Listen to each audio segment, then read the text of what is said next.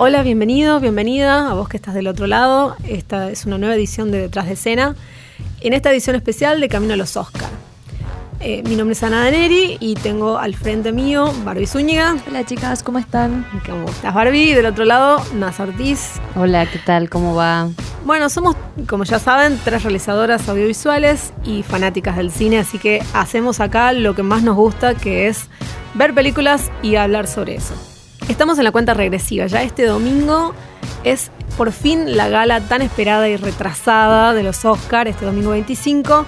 Vamos a tener eh, en este detrás de escena un especial en nuestra última edición sobre los Oscars. Así que vamos ahí. ¿Estás escuchando? La Gaceta Podcast.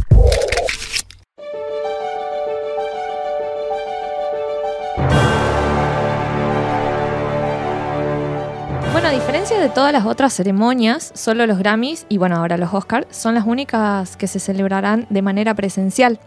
Pero la alfombra roja va a estar reducida y va a formar parte de la previa del show donde se interpretarán las cinco nominadas al premio de mejor canción. Eh, bueno, como decías vos, Anita, la ceremonia se retrasó y fue por dos meses, que lo hicieron para tratar de evitar un poco la pandemia, pero bueno, todavía la vivimos. Exactamente, todavía Estados Unidos está haciendo una gran campaña de vacunación, pero hay, eh, bueno, una ola muy fuerte de coronavirus allá también.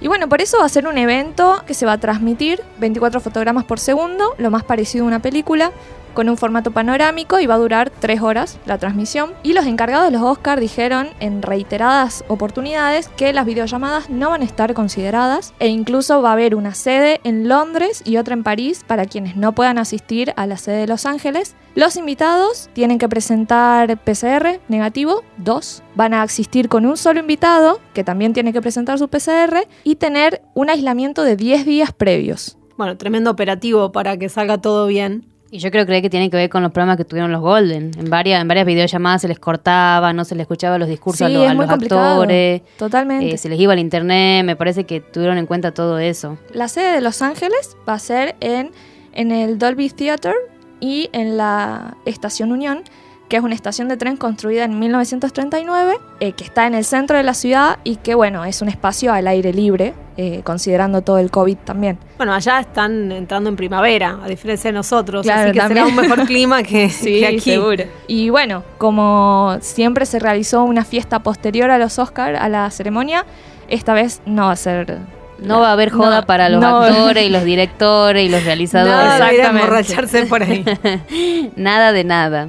Bueno, ya habíamos hablado un montón de las curiosidades, por ahí podemos recordar algunas cositas. Esta edición especial tiene eh, varias novedades, si se quiere, eh, que nos agradan, podríamos sí, sí, decir. Yo, yo, creo que la que más nos gusta a nosotras aquí es que haya dos mujeres en la categoría de mejor dirección. Insólito. Es increíble. Inédito, total. Increíble, amo. Eh, Estamos hablando de Emerald Fennell y de Chloe Zhao, ¿no? claro, por Promising Young Woman y Nomadland respectivamente. Bueno, también hablando un poco de la historia de las mujeres en los Oscars, eh, solamente en las 93 ceremonias que, tuvo los Oscars, siete mujeres nada más estuvieron dentro de esta categoría. Y este año tenemos dos. Claro, ¿y sabes cuántos hombres han sido nominados a Mejor Dirección? 454. No creo que ni el 1% desde bueno, la cantidad ni hablar, de mujeres. Ni hablar de todas las categorías técnicas en donde las mujeres no están representadas todavía, ¿no? Si no me equivoco, creo que hace poco recién tuvimos una nominada mujer a Mejor Dirección de Fotografía. Después de 90 ceremonias ya de los Oscars. Más de 90 ceremonias, sí. eso sí. Otra novedad que también trae este año es, bueno, que ya en realidad venía hace un par de años, es una especie de guerra de streaming que hay, ¿no? Con las distribuidoras y las, los estrenos. Bueno, este año, estos, este año por la pandemia, no muchas de las películas no, llegaron a poquitos cines por el COVID, pero se, estrenaron, por streaming, varias de las películas. Y bueno, y esto también ayudó mucho a que, por ejemplo, Netflix tenga 35 nominaciones.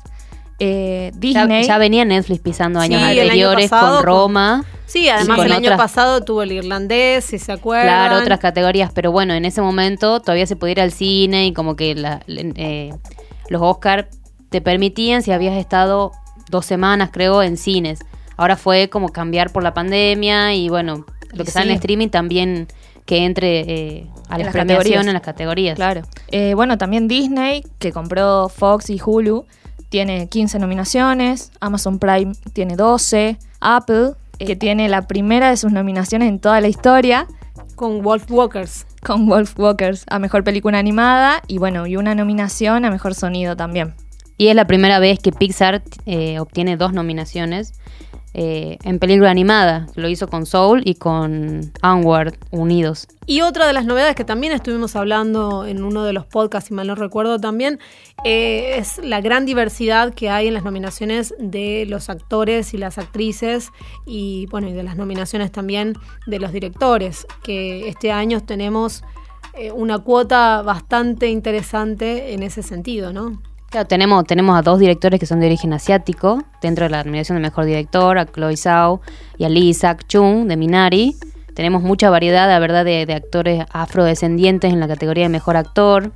Bueno, lo- los tenemos a, a Chadwick Boseman por la madre del, del blues, a Viola Davis también, Daniel Kaluuya y a Lakeith Stanfield por Judas y el Mesías Negro, o sea, una cuota de- de- de actores afrodescendientes este, bastante eh, grande, digamos. Bueno, pero pasemos directamente entonces a ver eh, al debate. Yo quiero que acá nos matemos, nos saquemos los ojos. Vimos las películas nominadas a, mejor película. Y, y bueno, la idea es un poco conversar de cada una de las categorías e ir viendo cuáles son nuestras predicciones para este domingo. Arranquemos entonces con primero las categorías, si quieren, más técnicas. Eh, a ver, recordemos un poco qué películas estaban nominadas a mejor fotografía y mejor sonido. Bueno, mejor fotografía tenemos El Juicio 7 de Chicago, Judas y el Mesías Negro, Mank, Noticias del Mundo y Nomadland. Bueno, ahí yo creo que está peleado para mí entre dos, por lo menos, entre Nomadland y Mank, que probablemente vaya a ganar Mank con el trabajo que hizo Fincher ahí es, digo, no es Fincher el director de fotografía, pero el director que está detrás es muy, muy impresionante en, en, eh, a ver, en la puesta en escena reflejando los años 40, la estética, el, blanco, y negro, sí. ¿no? Eh, esto Adem- que habíamos Además hablado. recreó la fotografía como de los 40, de las sombras oscuras, de, de las, las caras bien iluminadas o las, o las partes en, en- en- negro cuando las personas estaban como en sombras. Era como muy particular de, de la época es- esa- ese tipo de fotografía y bueno, aparte en blanco y negro, me parece un, un laburo... Sí, inclusive lo habíamos hablado acá también de cómo eh, utilizaban, sacaban fotografías para probar, a ver cómo se Cómo veían los colores, cómo Sí, quedaba sí. el blanco y negro. Y bueno, y al, y al lado de esta, Nomadland, que es paisajes, hora mágica, ¿no? La- Sí, Todo sí, iluminación exteriores. natural. Sí. Me parece también una tremenda fotografía, pero creo que Mank va Sí, a yo ganar. también creo que Mank. Tiene un, un laburo más técnico quizás Mm. eh, y más de recreación. Además de que, bueno, algo merece Mank también ganar. Tuvo 10 nominaciones, creo que no ganó nada en los Globos de Oro. Entonces algo merece. Y después tenemos la categoría de sonido, que para mí ahí no hay duda. ¿No? Recordemos un poco cuáles eran los nominados, pero yo creo que en esta no hay ninguna duda de cuál es la que merece llevarse el premio. Bueno, para mejor sonido está nominada Greyhound, Mank, eh, Noticias del Mundo, Soul y la última, El sonido del metal. El sonido del metal se lleva todo. El sonido del metal se lleva lo que quiere en sonido. Sí, en, so- en esta categoría en particular me parece Sí. que sí. Es, La película ganadora. es el sonido. o Exacto. sea, bueno, no hemos tenido oportunidad, esta es una de las que está nominada a mejor película también, no hemos tenido oportunidad de hablar en profundidad. La verdad que a mí es una de las que más me gustó, me, me impresionó muchísimo sobre todo eso, el trabajo de sonido. ¿no? Recordemos un poco de qué se trata la película, ¿no? Eh, es sobre un músico, un baterista, que va perdiendo de a poco la, la audición. Eh, como que en principio no le da no le, no le da importancia y después como que empieza a empeorar su condición eh, y termina como siendo parte de una comunidad de, de sordos y aprender como a, a ser parte de eso, ¿no? Sí, es impresionante porque también la actuación del protagonista de Riz Ahmed es alucinante. Pero creo que el trabajo que, que hacen del sonido, no sé, a ver, para mí, por ejemplo, esa cosa rota que tiene en un momento, que suena como saturado, sonido saturado, roto, eh, escuchamos lo que él escucha, incomoda, molesta, Incomoda, es sí, una sí, cosa sí. insoportable. Y después también que te muestra como la, la contraparte de lo que se escucha realmente. Como vos escuchás como lo que él escucha y, y después escuchar lo que se escucha realmente y, y la es impresionante. Canción, la canción ya después de que él se opera, esa canción que canta la, canta la novia. La novia y es una canción preciosa, pero él la escucha rota, rota. Me así. rompe el corazón y aparte el, el laburo de sonido ahí que vos vas escuchando como cómo se va desarmando esa canción y se va rompiendo a medida que vos entrás como a, a, te acercás en plano a, a lo Al que está personaje. escuchando él. No, no, es tremenda. A mí me conmovió un montón, aparte en, en la escena donde él le dan el, el, el aparato Sí, el implante escuchar, y empieza a escuchar eh, y escuchar mal y escuchar como roto, como robótico. Eh, Me rompe el corazón. O sea, el sonido me parece que acompaña hermosamente y, y te ayuda a entender un montón lo, lo que siente y lo que, y lo que vive este personaje. Al principio de la película, este zumbido que se escucha muy agudo, que, bueno, todos alguna vez lo sentimos cuando estamos frente mm, a, a una fuente muy fuerte de sonido y de pronto sentimos como casi que se nos rompe un, Sí. tímpano, perdemos la Que audición. empieza un pitido O aquí, o aquí los norteños cuando nos apunamos. Bueno, es, ese tipo de trabajo me parece que merece, pero de acá a la China, el, el Oscar a mejor reconocimiento. sí, sí, totalmente, totalmente. Bueno, recordemos entonces cuáles son los nominados en este caso para mejor montaje. En esta categoría tenemos al Juicio de los Siete de Chicago, El Padre, Nomadland, Promising Young Woman o Hermosa Venganza y El Sonido del Metal.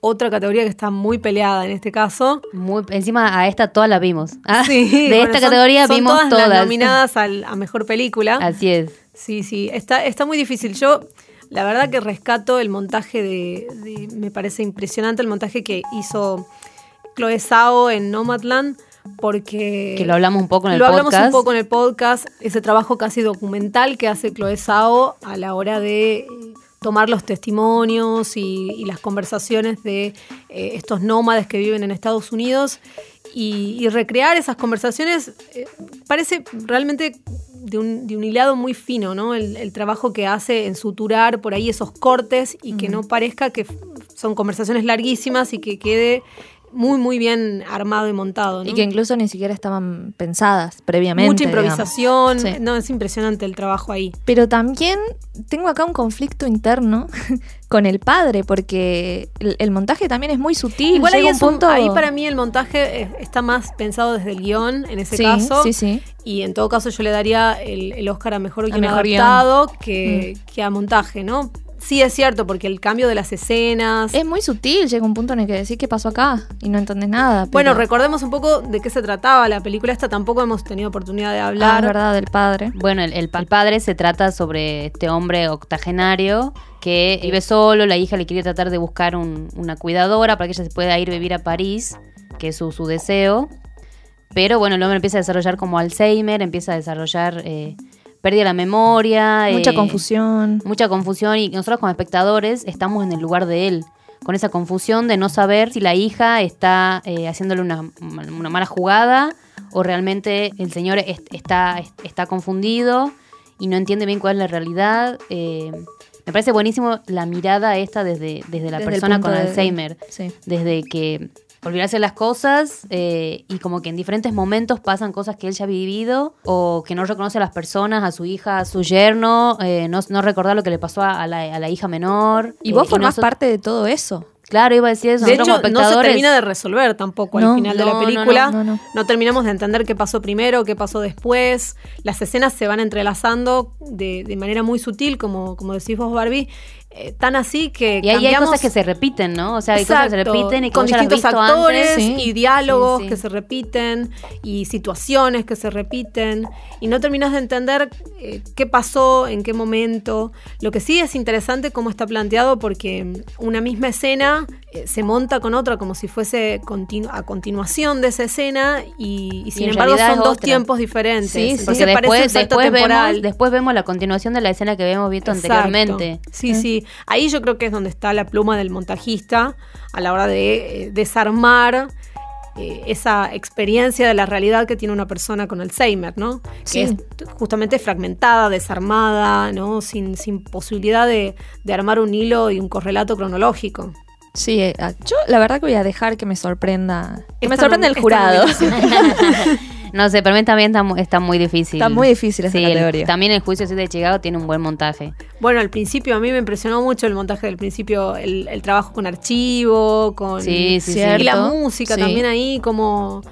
Podría haber sido una música más, eh, más bajón y sin embargo tiene un, un tinte casi de humor, no sé. Sí, sí. como- A- además, además va dejando el suspenso de qué pasó realmente Mm. hasta el final. O sea, uno como espectador eh, no estamos en el lugar de los enjuiciados.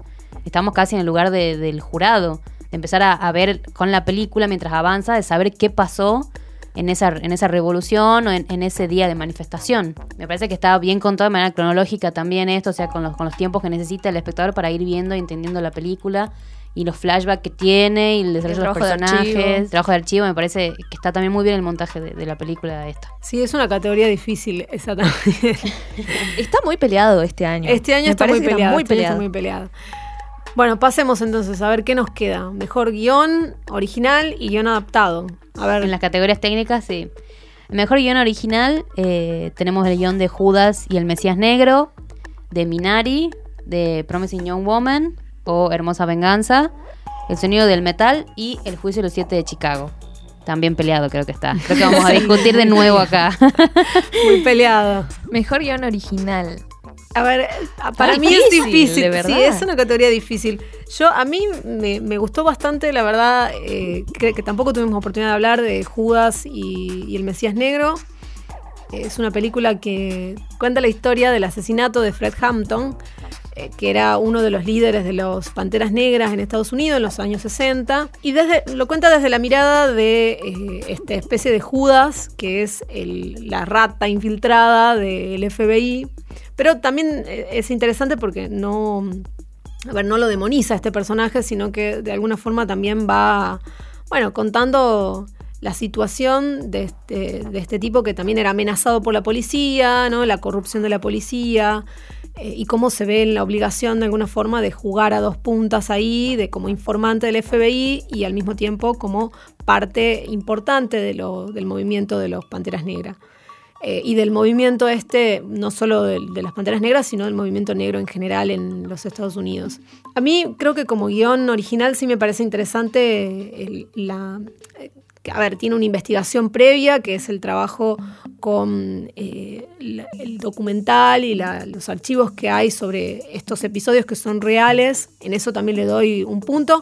Y toca un tema que es muy similar y está muy cerca de eh, la película que también estuvimos hablando recién, del juicio de los siete de Chicago, ¿no? Los Claro, años los 60, Panteras Negras aparecen, Panteras aparecen Negras. en, la- en las dos películas. Bueno, y no es casual que tengamos estas dos películas hablando un poco de lo mismo, del movimiento de Black Lives Matter del año pasado, eh, con bueno, el, asesinato de George Floyd y, y toda la injusticia que se vive en los Estados Unidos y en el resto del mundo hacia las personas eh, afrodescendientes, ¿no?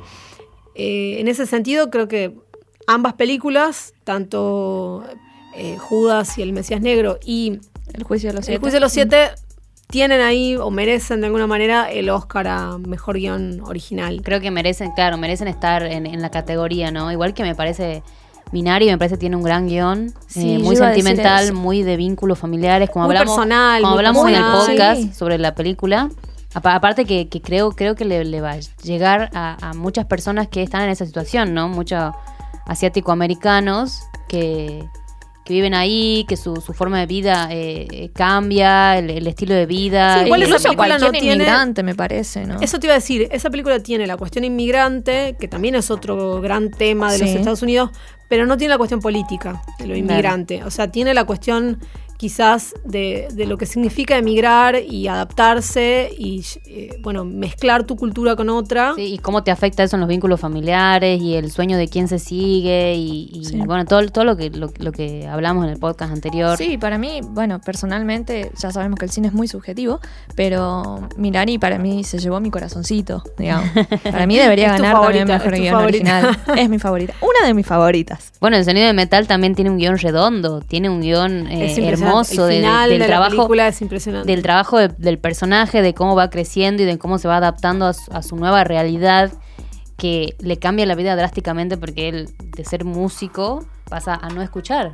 Y encima Mira. músico de rock. Además, Claro, era y batería. heavy metal. Su estilo de vida era una, vivir en una casa rodante, viajar por Estados Unidos tocando la batería con su novia. Esa era su, su vida. y Su de vida, su pronto vida es la música. Sí. Y de pronto quedarse sin ella y como cómo un se va Beethoven adaptando. de los años.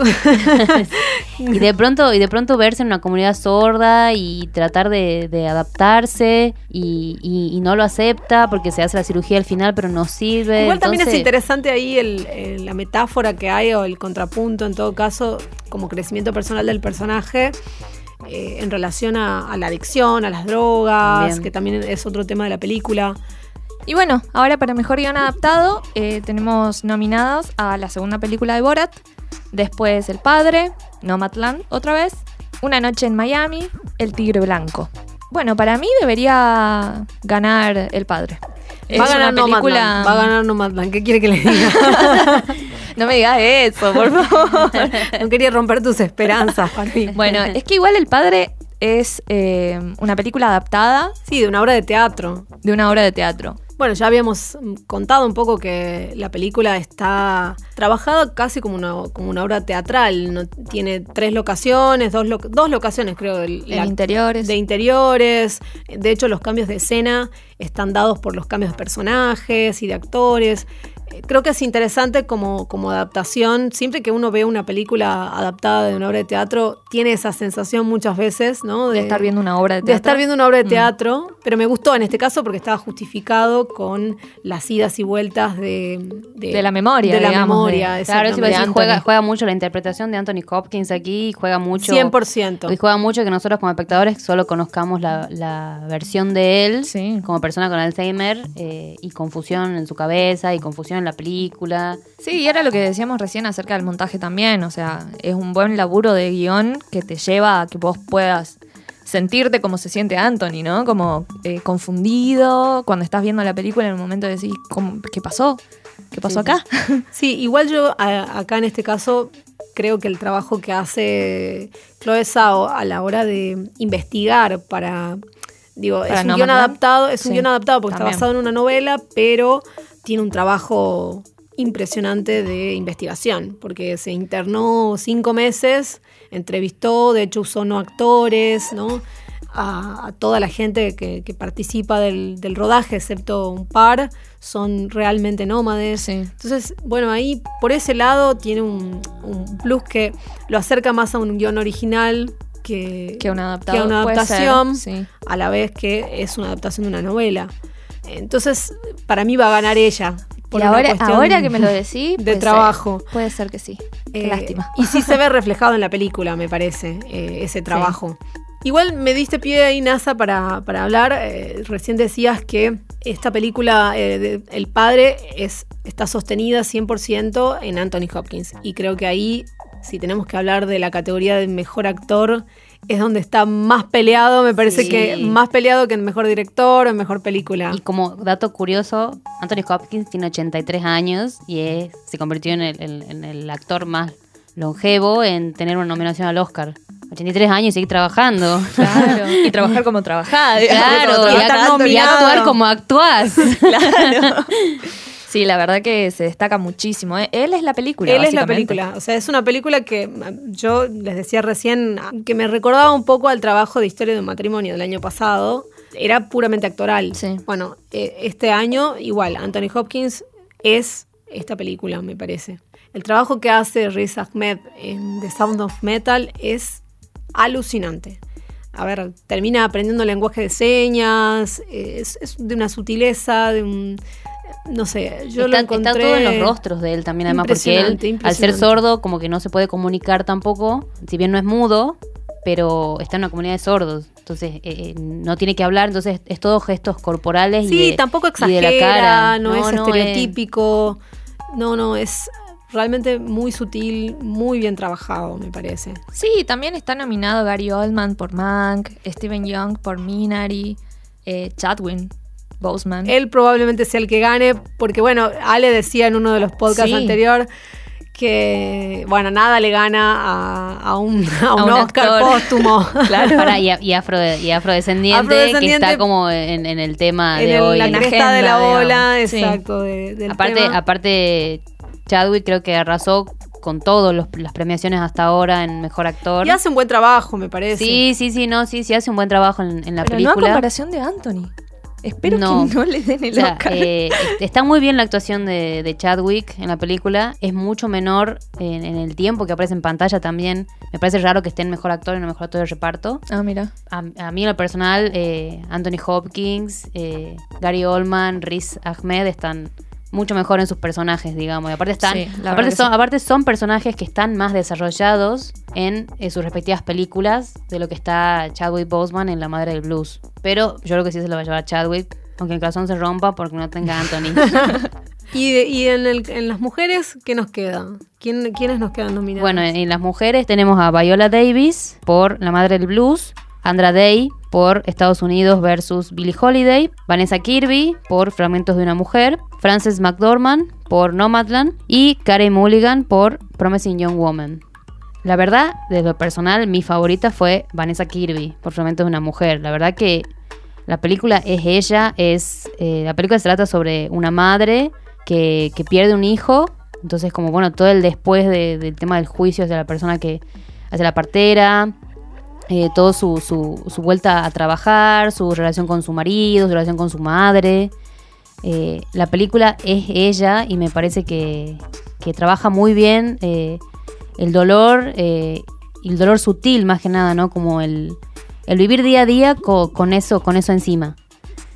hasta que llega un momento en el que explota, pero me parece que desde de lo personal ella me gustó más. Para mí, Cara y Mulligan eh, también es impresionante. El, trabajo que hace, que estuvimos hablando también, es la protagonista de Promising Young Woman, Hermosa Venganza se llamó aquí. A mí me, encantó el trabajo que hace, que hace ella. Es una actriz que creo que empieza una carrera realmente prometedora, como el título de la película, a partir de, de, esta película en particular. Eh, es también muy sutil, y, por momentos, eh, no sé, tiene, ella tiene durante toda la película como una casi una expresión de tristeza que, va acompañando como inclusive el sarcasmo, inclusive, eh, no sé, las, escenas como eh, más divertidas o alegres, le acompaña esa tristeza, me parece. ¿Y quién crees que gane NASA de mejor actor de reparto? Y para mí, Sacha Baron Cohen por el juicio 7 de Chicago se merece el premio a mejor actor de reparto realmente. es el que más me gustó de, de los personajes. lo amé. Sí, sí, yo también. pero se, lo, viene, pero el que viene arrasando es Daniel Kaluuya por Judas y el Mesías Negro. Así que, para mí es protagónico, él no. Sí, para mí también. Es raro que esté en reparto porque está, la película está enfocada prácticamente en la mirada de ese personaje. Y es lo que pasa con Chadwick Boseman, que está como mejor actor y para mí es reparto en esa película sí, una cosa rara ahí. Una cosa sí, sí, no sé la verdad en qué se basarán para, poner protagónico mm. o, actor de reparto. ¿Y quién quieren que gane a mejor actriz de reparto? Y yo me batallo ahí entre Olivia Colman por El Padre y Glenn Close por Hilly Billy Elegy. Que como dato curioso, eh, por este mismo papel que hizo Glenn Close, que está nominada en los Oscars por Mejor Actriz de Reparto, también está nominada en los Razzie por Peor Actriz de Reparto. Rarísimo porque para mí es un trabajo excelente en esta película. Pero eh, mi corazón se lo lleva Olivia Colman en El Padre. Pero no podemos dejar de pensar en, el personaje de la abuela en, Minari. Mm, es, es, una Impronunciable gran su nombre, el nombre de la actriz. Young. La actriz de origen coreano. Realmente a mí también me encantó, me parece el trabajo además de ella después de que tiene una especie de ACB, ¿no? Y al principio de la película como con todo ese humor, con no, me encantó el personaje, la, actuación de ella, brillante. Sí, la, verdad también, también, brillante, brillante. Otra que se llevó a mi corazón, definitivamente. Bueno, y pasemos al premio mayor, a los premios, los dos premios mayores, eh, mejor director o directora y mejor película, que creo que siempre van de la mano. Bueno, en mejor director lo tenemos a Thomas Winterberg por Another Round, que es una película que está nominada a mejor película internacional. David Fincher por Mank. Lee Isaac Jung por Minari. Chloe Zhao por Nomadland y Emerald Fennel por, por Promising Young Woman. Acá sí está peleadísimo. Acá sí recién estuvimos debatiendo antes de empezar el podcast. Sí, de David Fincher con el detalle y y siempre la minuciosidad dentro de sus películas. Con Chloe Zhao con su mirada este tipo documental. Sí, el trabajo que hizo, que de investigación. de investigación y el, caso de Lee Isaac que, eh, perdón, Lee Isaac Chang, que tiene mucho de autobiográfico y, muy personal.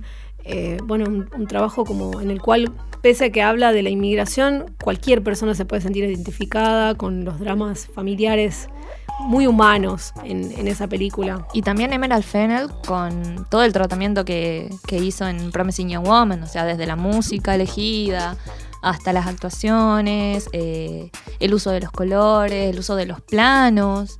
Eh, sí, las cámaras lentas. Bueno, habíamos hablado también en el podcast eh, de esa película eh, esa escena final que tiene de un asesinato en tiempo real, ¿no? Claro, ver cómo la, se la asfixian a la protagonista en, un solo plano, ¿no? Sostenido, con un traveling muy lento de acercamiento únicamente. Sí, para mí va a ganar Chloe Zhao. Ese, yo creo que va a ganar Nomadland como mejor película y Chloe, Zhao, va a ganar como dirección. dirección. Esa es mi predicción. Puede ser. Realmente como mejor película creo que todas, como decían ustedes, tienen algo que las hace muy buenas películas. Hay que ver también, los Oscars siempre tienen este costado político ¿no? Y se premia muchas políticamente correcto. Se premia lo mm. políticamente correcto. Tenemos acá la cuota de Black Lives Matter, la cuota feminista. Tenemos un poco de, del, no sé, el tema de la inmigración. Creo sí, que, fue un tema de debate allá en Estados Unidos por el, por el cambio de presidente, eh, que la ley de inmigración iba a cambiar, eh, con el tema de, los asiático-americanos. Nada es casual, ¿no? Tenemos dos películas que hablan sobre los años 60 y como un revisionismo de las Panteras Negras. Durante mucho tiempo fue un movimiento que estaba muy eh, desprestigiado, ¿no? todos los movimientos de los años 60 y 70, eh, a ver, que eran revolucionarios, siempre fueron prejuzgados o vistos como terroristas, básicamente, ¿no? Que lo dicen incluso en la película. Y ese revisionismo que tiene de, en estas dos, en el juicio de los siete de Chicago y en Judas y el Mesías Negro, habla también de una mirada estadounidense nueva que hay o quizás que está revisitando y mirándose de nuevo. Lo mismo pasa con Mank, ya desde hace, ya harta un poco, cansa un poco a Hollywood hablando de Hollywood y hablando de la época dorada y criticando la época dorada de, los años 30 y la explotación que había del sistema de producción hollywoodense, ¿no?